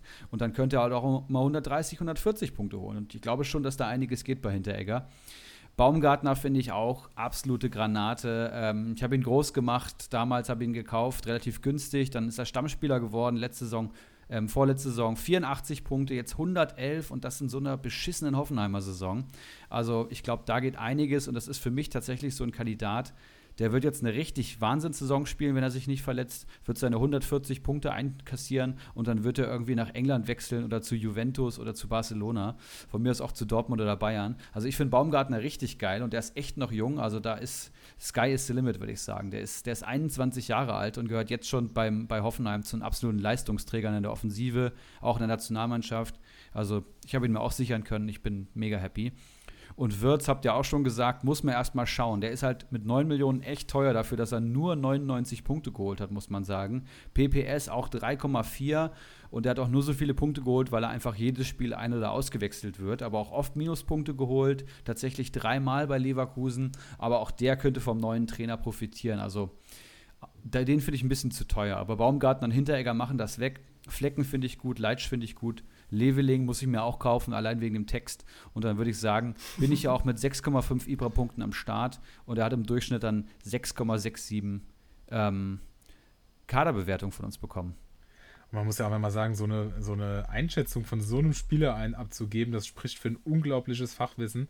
Also Hut ab und wenn das nur ansatzweise sich bestätigen sollte am Saisonende, dann sprechen wir nochmal. Also definitiv, ich bin sehr gespannt auf diesen Mann. An der Einschätzung erkennt man, dass wir schon wieder den nächsten Brocken in Liga 3 haben. Ja, dafür habt ihr Mr. Dafür habt ihr auch Mr. Gästeblock dazu bekommen, also entspann dich. Shoutout an dieser Stelle. Alles gut, alles gut. Gut, dann haben wir die Kategorie abgehakt. Wie gesagt, ähm, wir werden jede Saison, äh, jede Folge auf jeden Fall auch Kader bewerten. Aber wir haben auch theoretisch 54 Kader zu bewerten, was eine Menge ist, wenn man ähm, denkt, dass man jetzt nur noch ich glaube, fünf Wochen bis zum äh, Bundesliga-Start oder so hat. Ähm, das wird natürlich nicht schaffbar sein in einem wöchentlichen Format. Wir überlegen aber schon, wie wir es trotzdem möglich machen können, dass wir ähm, so viele Kader wie möglich hier einbringen können. Was wir auf jeden Fall sagen können, desto weiter der Kader schon fortgeschritten ist und desto eher ihr eine Ab Einschätzung abgeht, desto ähm, wahrscheinlicher ist es, dass wir euren Kader bewerten. Gut, dann würde ich sagen, machen wir weiter mit einer sehr beliebten Kategorie, den heißen Eisen. Hier muss man sagen, ähm, habe ich auch ein bisschen recherchiert. Und äh, mir ist aufgefallen, dass nach meiner Empfehlung letzte Woche, meiner Kontroversen rund um Patrick Schick, dieser direkt mal um 2 Millionen gesunken ist. Also ich bin wohl relativ alleine mit meiner Meinung, dass der Typ richtig abreißt diese Saison. Aber ich bleibe dabei und gerade jetzt, Leute, 2 Millionen nochmal gesunken. Schlag zu. Ähm, ich habe ihn auch nicht im Kader, also es ist jetzt nicht so, dass ich da meine eigenen Spiele hypen würde. Er ist wirklich der Mann, äh, mit dem ihr gehen müsst. 2 Millionen günstiger. Er ist schon im Sale angekommen, auf dem Krabbeltisch. Also Randa. Daran merkt man ja auch nur, was wir für einen Einfluss haben ja, auf den äh, Comunio-Transfer. Also zwei Millionen gesunken seitdem, das natürlich schon hart. Es ist so. Ah, ich muss auch noch was anfügen. Ich habe Zwietracht Maximus versprochen, dass wir unsere Reichweite ausnutzen und ähm, damit Sicherheit auch Freddy Bobic hier zuhört, gehen wir doch stark davon aus, dass jetzt Redan als Ersatz für äh, einen Gunkamm zu Fürth verliehen wird und äh, Zwietracht somit äh, noch glücklich gestimmt wird. Aber äh, ja, mehr kann ich jetzt leider auch nicht tun und äh, liebe Grüße nach Berlin an dieser Stelle. Aber wir haben frisches Material dabei, schauen dann mal, wie sich da die Werte entwickeln, so wie wir sie hier vorgestellt haben. Und ich glaube, Stramboli, du hast die meisten, deswegen würde ich doch einfach sagen, fang du doch mal an, uns deine erste Empfehlung hier auszusprechen. Dann würde ich sagen, lass mal das Intro laufen und dann fange ich an. Die heißen Eisen.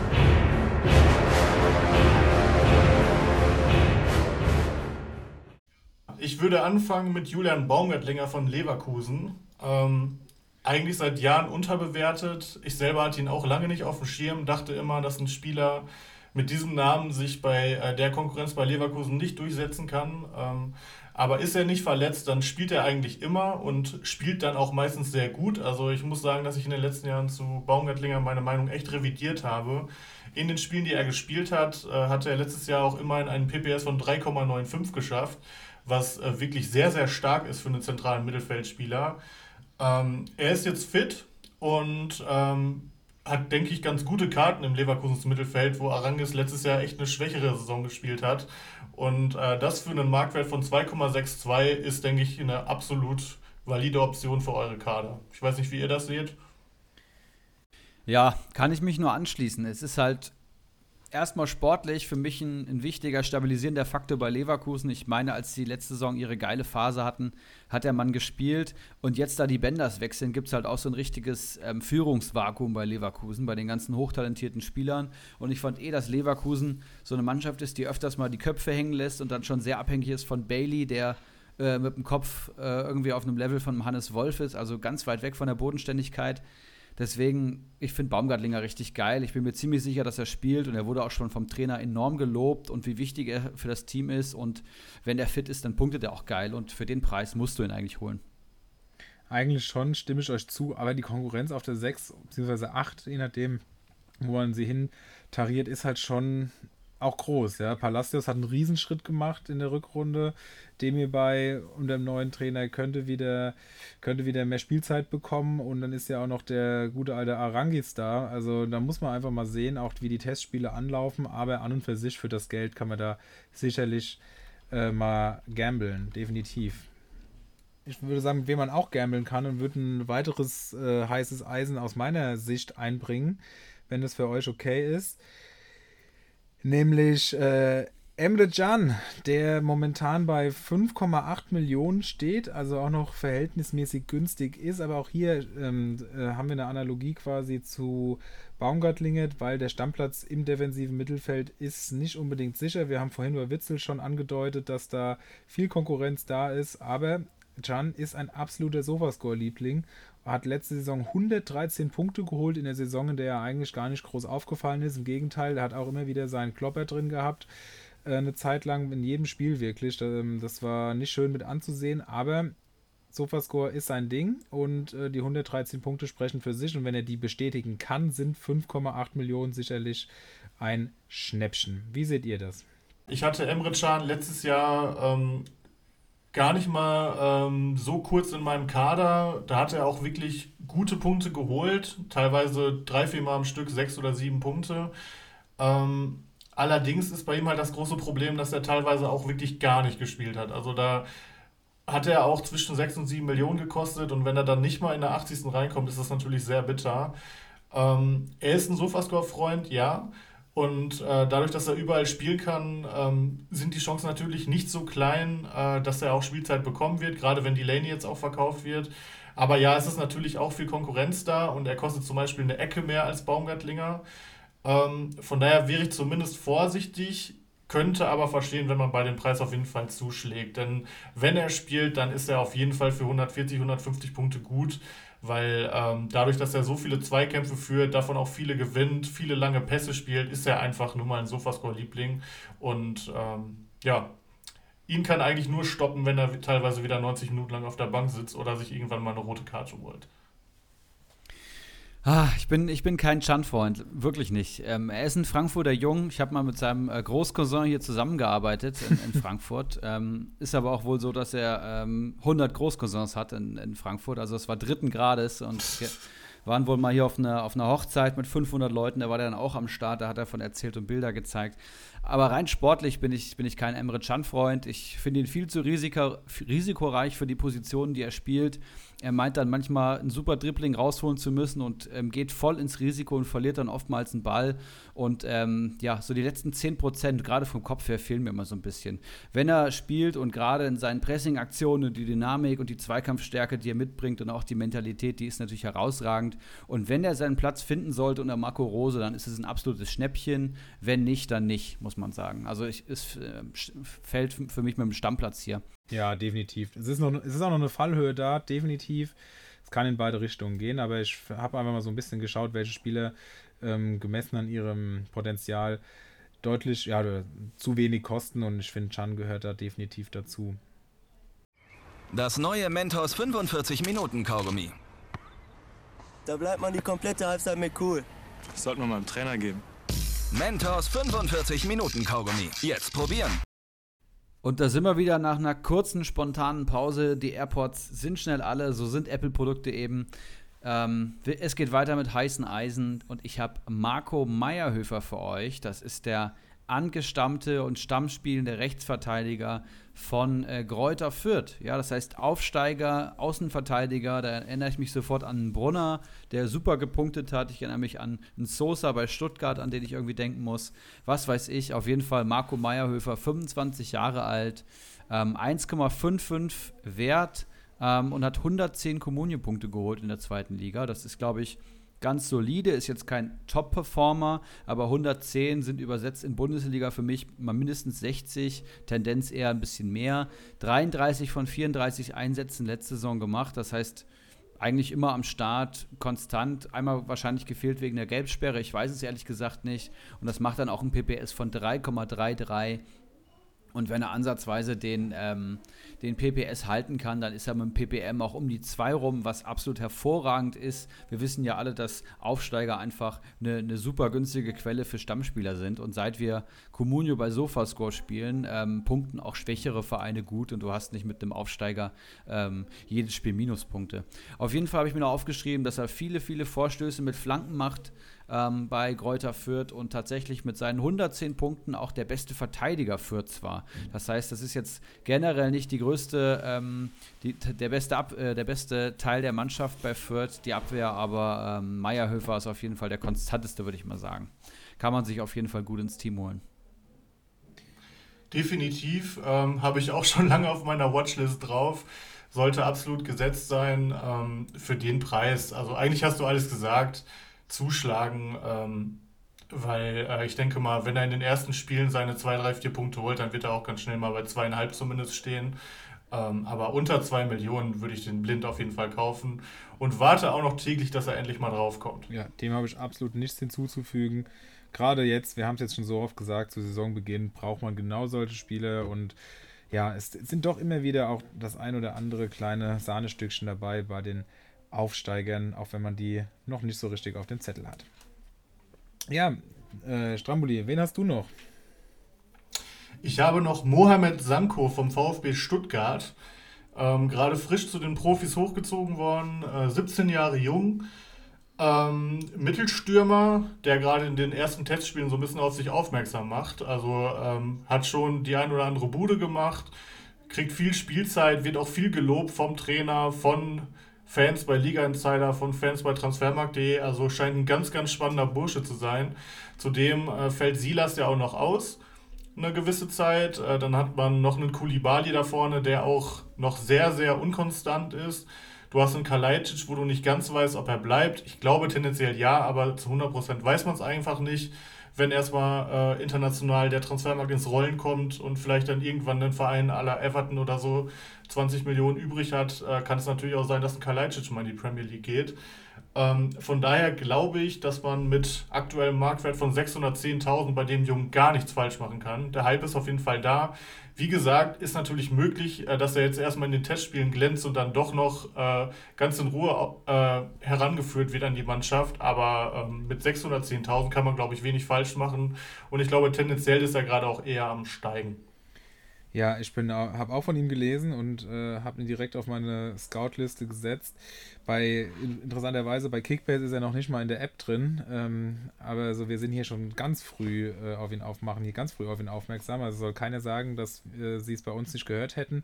Und ich muss da auch irgendwie direkt an Silas denken, der ja auch äh, ja, vor der Saison gehypt wurde und dann sich so durchgesetzt hat, äh, müssen wir, glaube ich, nicht viel zu sagen. Vielleicht ist das der nächste aus dieser Reihe und Materazzo ist ja auch dafür bekannt, dass er jungen Spielern auch gerne mal eine Chance gibt. Ich bin da sehr gespannt und wie gesagt, für das Geld kann man wirklich nichts falsch machen, gerade wenn man sieht, wie er jetzt die, seine Chance in den ersten Testspielen oder im ersten Testspiel genutzt hat. Ja, auf jeden Fall spannender Junge. Ich kenne ihn gar nicht, lese mich hier gerade schon parallel ein. Das klingt alles sehr, sehr vielversprechend. Ich musste sofort so ein bisschen an Klimowitz denken, den ja auch, der ja auch, glaube ich, aus der Jugend kam und dann direkt mal 25 äh, Einsätze hatte in der ersten Liga. Das ist auch ziemlich beeindruckend gewesen. Falls es so viele waren und ich nicht gerade äh, Bullshit erzähle. ähm, ich habe noch Dennis Geiger für euch, 23 Jahre alt, Mittelfeld TSG Hoffenheim. Ich glaube, den kennen mittlerweile auch alle, die äh, regelmäßig Bundesliga schauen vielversprechender Achter, der sich leider zu oft verletzt und sich immer wieder rankämpft und dann auch mit Leistung ähm, zahlt. Also wenn er spielt, dann lohnt er sich absolut. Er hat letzte Saison ein PPS von 2,89 gehabt in dieser bescheidenen Hoffenheimer Saison. Schießt ganz tolle Standards und hat auch nur neun bewertete Einsätze gehabt.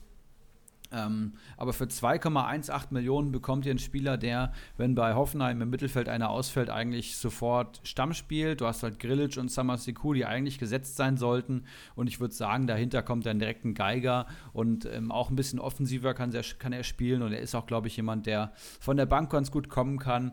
Und ähm, ja, ich bin einfach ein Fan und finde einfach, er, er sollte sich nicht so oft verletzen. Ich drücke ihm die Daumen und dann lohnt er sich auch bei Comunio. Ja. Man weiß vor allem nicht, wo er stehen würde, wenn er nicht so viel verletzt wäre. Das, also, halt, oh, ja. das zieht sich ja über Jahre schon. Also ähm, ich finde ihn auch sehr, sehr gut, wenn ich ihn mal sehe. Aber er ist halt leider echt mehr verletzt als fit.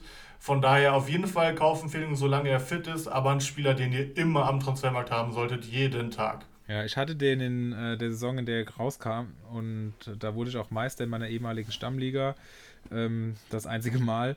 Entsprechend habe ich da auch noch ganz äh, starke Verbindungen zu diesem Mann und äh, finde ihn auch nach wie vor mega. Aber du hast schon gesagt, Erik, momentan wohl noch eins hinten dran. Entsprechend muss man halt gucken, ob man sich, ja, selbst wenn es nur zwei Millionen sind, die sich zu Saisonbeginn auf die Bank setzen möchte. Aber wenn man weiß, da könnte im defensiven Mittelfeld vielleicht ja jemand wechseln oder hat sich verletzt, vielleicht. dann äh, ist Geiger mit Sicherheit eine super Option.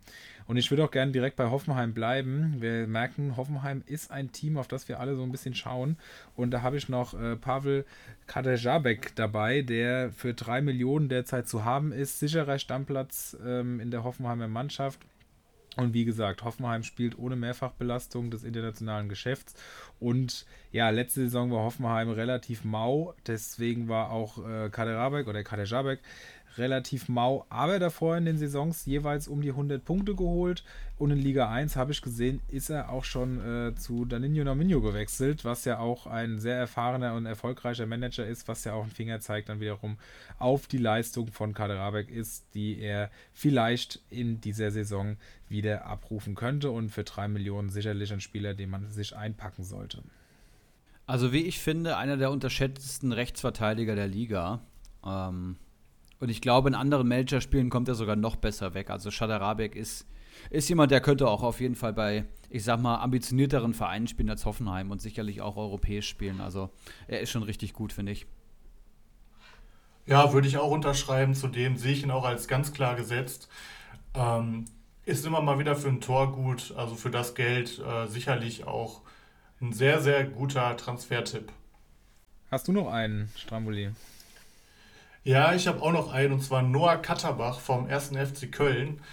Äh, Linksverteidiger kostet aktuell 1,06 Millionen, also sehr wenig. Ähm, hat in der letzten Saison auch noch nicht allzu viele Punkte zusteuern können.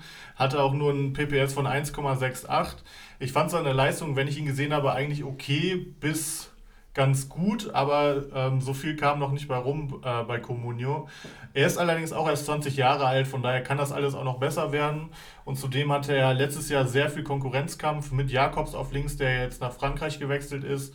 Zudem äh, ist Janis Horn verletzt, der ihn auch teilweise ähm, ersetzt hatte. Von daher glaube ich, dass er momentan auf links safe sein sollte. Zudem hat man jetzt mit Steffen Baumgart einfach einen Trainer, der offensiv denkt, wo sicherlich die Außenverteidiger auch eher von profitieren können ähm, und sehe einfach mit einer glatten Million gerade einen Spieler, der sehr gute Chancen auf dem Stammplatz hat und ähm, bei einem Preis von 1,06 Millionen äh, ist es auch nicht schlimm, wenn es dann am Ende nur ein PPS von 2 glatt ist, finde ich. Wenn es der ist auch ist. der einzige, einzige Linksverteidiger noch im Kader, ne? Ja, mit Horn. Ja, mit Janis Horn, der halt verletzt ist. Ne? Der verletzt ist, genau. Und so hat Katterbach halt einen Wahnsinnsvorsprung. Und ich glaube, Baumgart hat ja auch immer viel mit, mit, ähm, mit Dreierkette gespielt oder experimentiert. Und ich glaube, Katterbach kann die Schiene und Linksverteidiger spielen. Also ich glaube, alles ist möglich. Und für eine Million knapp musst du ihn jetzt eigentlich holen. Ja, kann man auf jeden Fall machen. Da macht man, wie Strambulis auch schon gesagt hat, sicherlich nichts verkehrt. Und im Zweifel gibt man halt wieder ab. Und äh, dann ist es halt auch einfach so. Also da kann man, denke ich, nichts falsch machen. Erik, hast du noch einen für uns? Ich habe noch Florian Kainz gehabt, aber dann wurde ich darauf hingewiesen, dass wir den letzte Woche ja schon besprochen hatten und äh, da wird sich wenig, wenig geändert haben. Deswegen ähm, bin ich durch. Ja, dann würde ich noch, ähm, ein, noch das so beenden, wie ich es auch angefangen habe, nämlich mit einem Spieler, dass der ein gewisses Gamble darstellt, allerdings aus anderen Gründen, der eigentlich seinen Stammplatz hat, aber auch mit einem Wechsel ins Ausland in Verbindung gebracht wird, nämlich äh, Matthäus Kunja, der bei lediglich 6,8 Millionen derzeit steht. Der ist ja eigentlich immer zweistellig wert, hat auch letzte Saison 123 Punkte in, gemacht, obwohl er sieben Spiele komplett verpasst hat. Und das ist natürlich auch so der Punkt, warum Manager stutzig werden sollten. Man weiß nicht so recht, der hat ja irgend so eine komische Verletzung, die er auch nie so richtig auskuriert. Ich weiß gar nicht genau, was es ist, aber ich habe es auf jeden Fall im Kopf, dass da irgendwas war und man nicht so recht weiß, wie sich das entwickelt. Aber ähm, trotzdem wird er mit einem Wechsel ins Ausland in Verbindung gebracht. Ja, das Preisschild allerdings soll sehr hoch sein. Entsprechend muss man gucken, ob die Vereine das zu zahlen bereit sind. Ähm, wenn Kunja bleibt, ist er für 6,8 Millionen mit Sicherheit ein mega heißes Eisen und ähm, für einige Punkte gut. Auch hier haben wir wieder Hertha, die nach dieser furchtbaren letzten Saison und viel höheren Zielen, die sie anstreben, mehr reißen wollen, als sie das eben in der vergangenen Spielzeit getan haben. Und entsprechend würde ich sagen, kann Kunja hier vorangehen und dem Managern da draußen doch einiges an Freude bereiten. Natürlich zum dritten Mal, insofern er in der Liga bleibt. Ja, finde ich auf jeden Fall interessanter Spieler. Ähm, dass er es drauf hat, wissen wir alle. Also das Einzige, was gegen den Kauf spricht, wäre tatsächlich einfach echt nur, wenn man daran glaubt, dass er wechselt und zwar ins Ausland. Ähm, das Preisschild ist, wie du schon gesagt hast, hoch. Also Hertha will, glaube ich, 35 Millionen für ihn.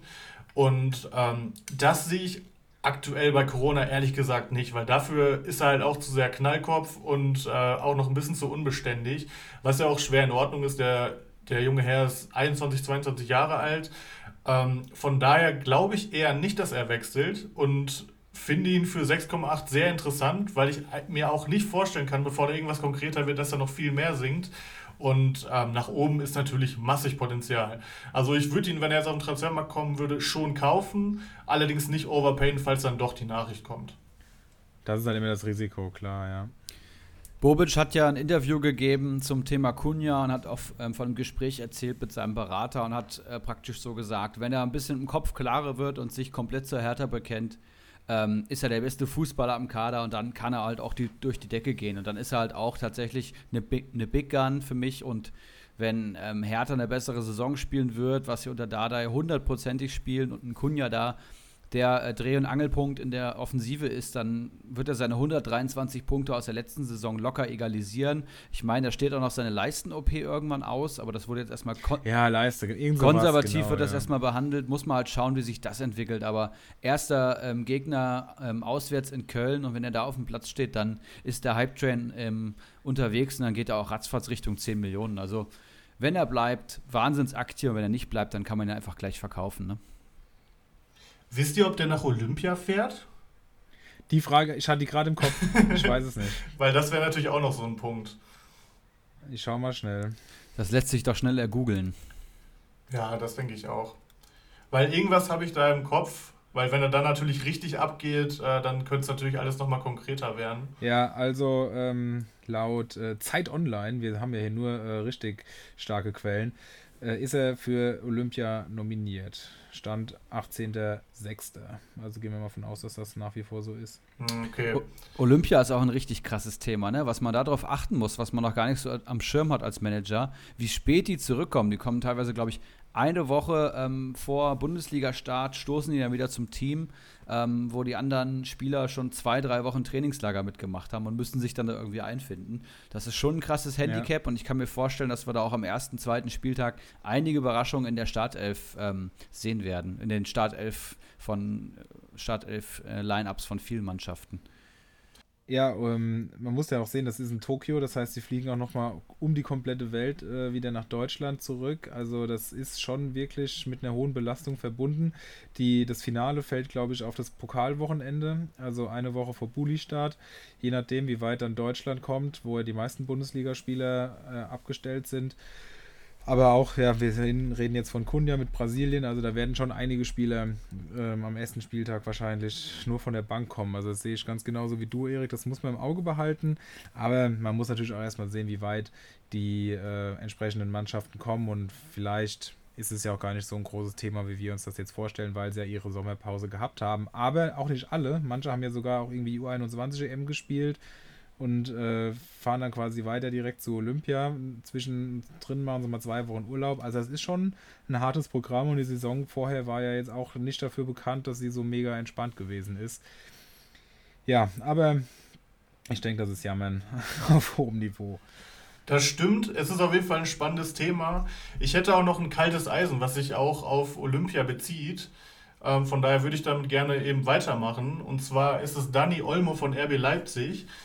Ähm, oh ja. Der hat meiner Meinung nach eine sehr starke EM gespielt, ähm, war mit Spanien ja bis zum Halbfinale dabei, fährt jetzt direkt zu Olympia, also hat gefühlt überhaupt keine Sommerpause.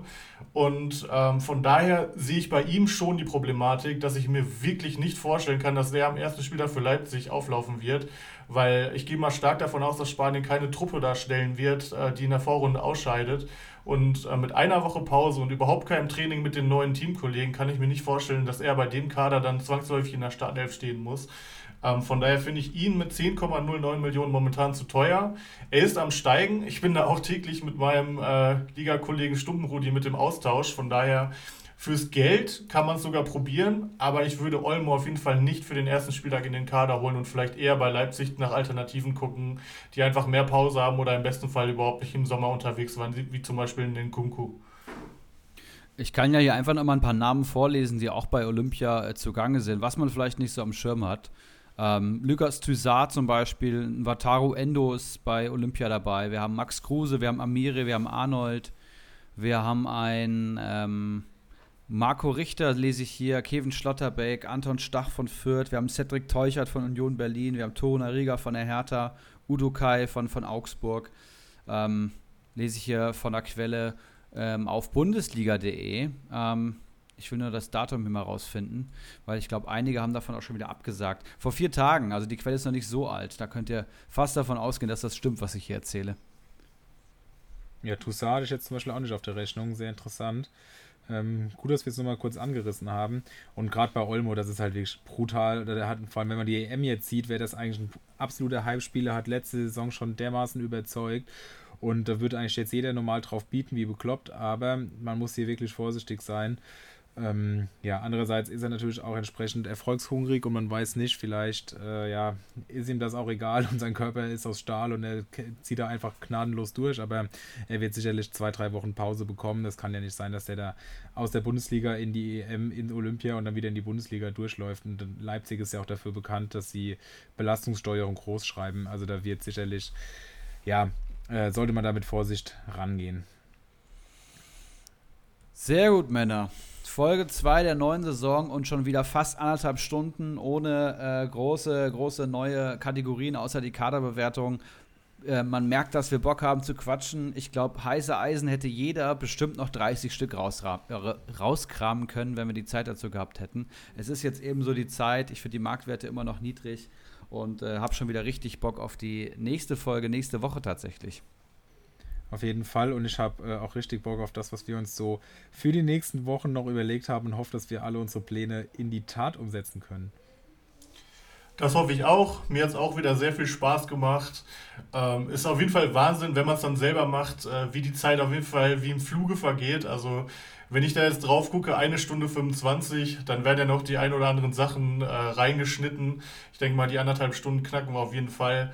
Das ist natürlich Wahnsinn. Und wie du schon sagst, Erik, man hätte noch zehn weitere heiße Eisen nennen können. Also jetzt verstehe ich auch, wie einfach es ist, äh, mindestens mal anderthalb Stunden Podcast aufzunehmen. Absoluter Wahnsinn. Aber zeigt ja auch nur, dass wir auf jeden Fall mit Elan und Spaß dabei sind. Ja. Wir hoffen, dass sich das auf euch alle da draußen überträgt und ihr mindestens so heiß seid wie wir, um in euren Ligen entsprechend Gas zu geben. Geil. Okay. Dann soll es das für heute gewesen sein. Habt ihr noch was zu sagen oder wie sieht's aus, Jungs? Zu sagen habe ich noch eine Menge. Aber das machen wir dann nächste Woche mit weiteren heißen Eisen, Kaderbewertungen etc. Ich sag nur gut transferieren und holt euch äh, Christoph Baumgartner. der, der Junge ist auf jeden Fall der Mann, den ihr für diese Saison braucht. Macht's gut, bis nächste Woche. Ciao. Ciao. Ciao.